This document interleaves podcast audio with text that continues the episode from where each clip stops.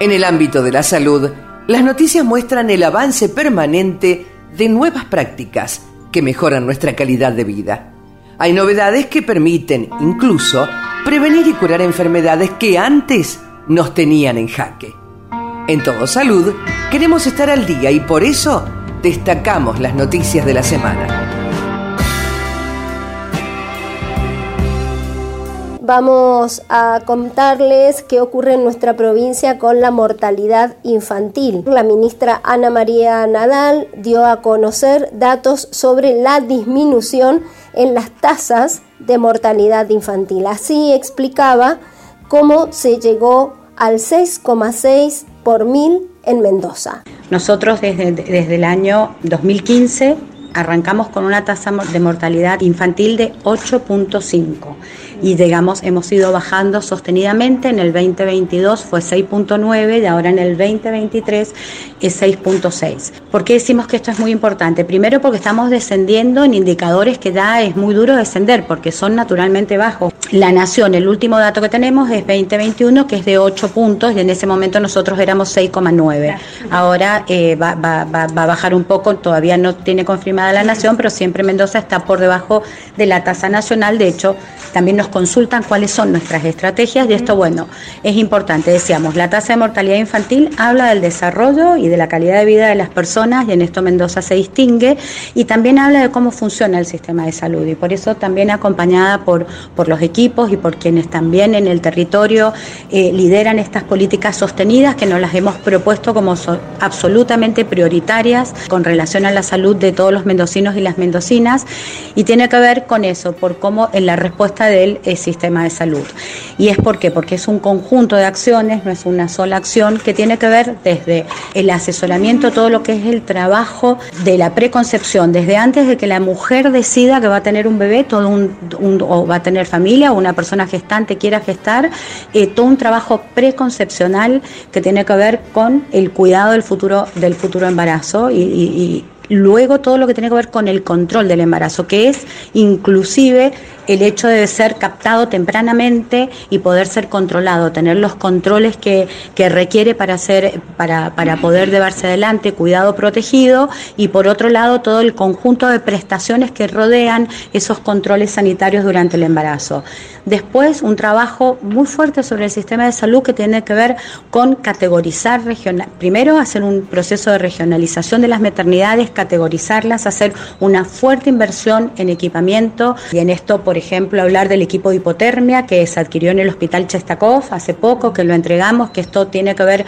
muchísimo con la sobrevida y no solo con la sobrevida, sino con la calidad, que los chicos que no tengan problemas, inclusive luego de secuelas. Así que esto, esta decisión política de invertir mucho en las maternidades, invertir mucho en las neonatologías, en trabajar mucho con el recurso humano, las fuertes capacitaciones que hemos hecho a más de 600 profesionales y equipos de recurso humano en salud para poder obtener estos indicadores. De hecho, también desde lo académico, poder eh, fomentar que hayan más profesionales vinculados con el cuidado y de esta manera motivar la elección de la especialidad de neonatología y de terapia intensiva pediátrica a partir de una eh, articulación de las residencias y que el tiempo de, formación, sin perder la calidad de la formación, se reduzca para que esté más motivado y que los profesionales elijan estas especialidades y subespecialidades, el hecho de que haya una red perinatal, que haya una derivación a las maternidades donde tienen que nacer los chicos de manera segura y eh, un conjunto más de actividades que tiene que ver todo, una mirada integral que va desde el primer nivel de atención hasta la complejidad, cómo el sistema de salud articulado ha trabajado y trabaja constantemente para mejorar en dar la respuesta. Y tal como comentaba ella, es importante el trabajo que se hace desde los equipos de profesionales de la salud, que realmente le ponen muchísimo conocimiento y fuerza a disminuir la mortalidad infantil. Mónica Rinaldi es directora de maternidad e infancia y se refiere al trabajo de regionalización de las maternidades seguras. Bueno, nuestro sistema de salud está organizado de una forma regionalizada, es decir, en cada tenemos cinco regiones sanitarias y en cada una de ellas hay una maternidad segura. Tener una maternidad segura significa una maternidad que puede atender cualquier emergencia y además también tenemos el sistema eh, por complejidad creciente que le da la oportunidad de que cada bebé prematuro o cada mamá que tenga cierta complejidad se pueda atender en el lugar que lo necesita. Esto en el nivel hospitalario y por supuesto en la atención primaria de la salud, que estamos trabajando, como decía la señora ministra, desde el primer momento, desde antes de que se quedan embarazadas, porque es muy importante eh, en el control preconcepcional la estabilización de algunas enfermedades para evitar riesgo en el embarazo futuro, por ejemplo la diabetes gestacional, eh, la diabetes, perdón, no gestacional, la diabetes, eh, tener un buen control de la diabetes, evitar eh, situaciones de abuso de sustancias, bueno, trabajar en todas esas cosas que podemos prevenir y con eso disminuir el número de malformaciones congénitas y también tener mejores resultados perinatales. Bueno, en realidad todavía los resultados no podemos comunicar departamento por departamento, pero en general el descenso es bastante marcado y hay poca diferencia entre los departamentos entre sí. Y para finalizar, estábamos escuchando que la ministra hablaba sobre la importancia de la prevención de los embarazos no intencionales. Y en este sentido,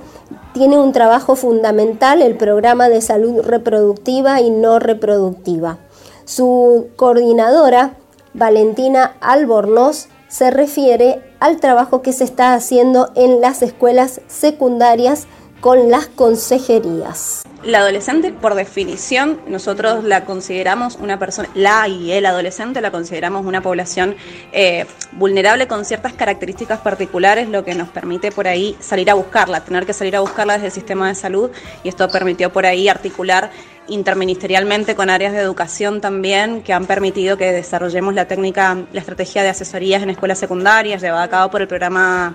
eh, integrador de salud adolescente, que busca asesores y actualmente abarca y asesora a más de 8.000 adolescentes en todo el territorio provincial y esto los revincula y de alguna forma los tracciona a los servicios de atención de salud pública, que es lo principal. Nosotros queremos, sobre todo como la estrategia fundamental y sostenida desde, desde hace muchos años, es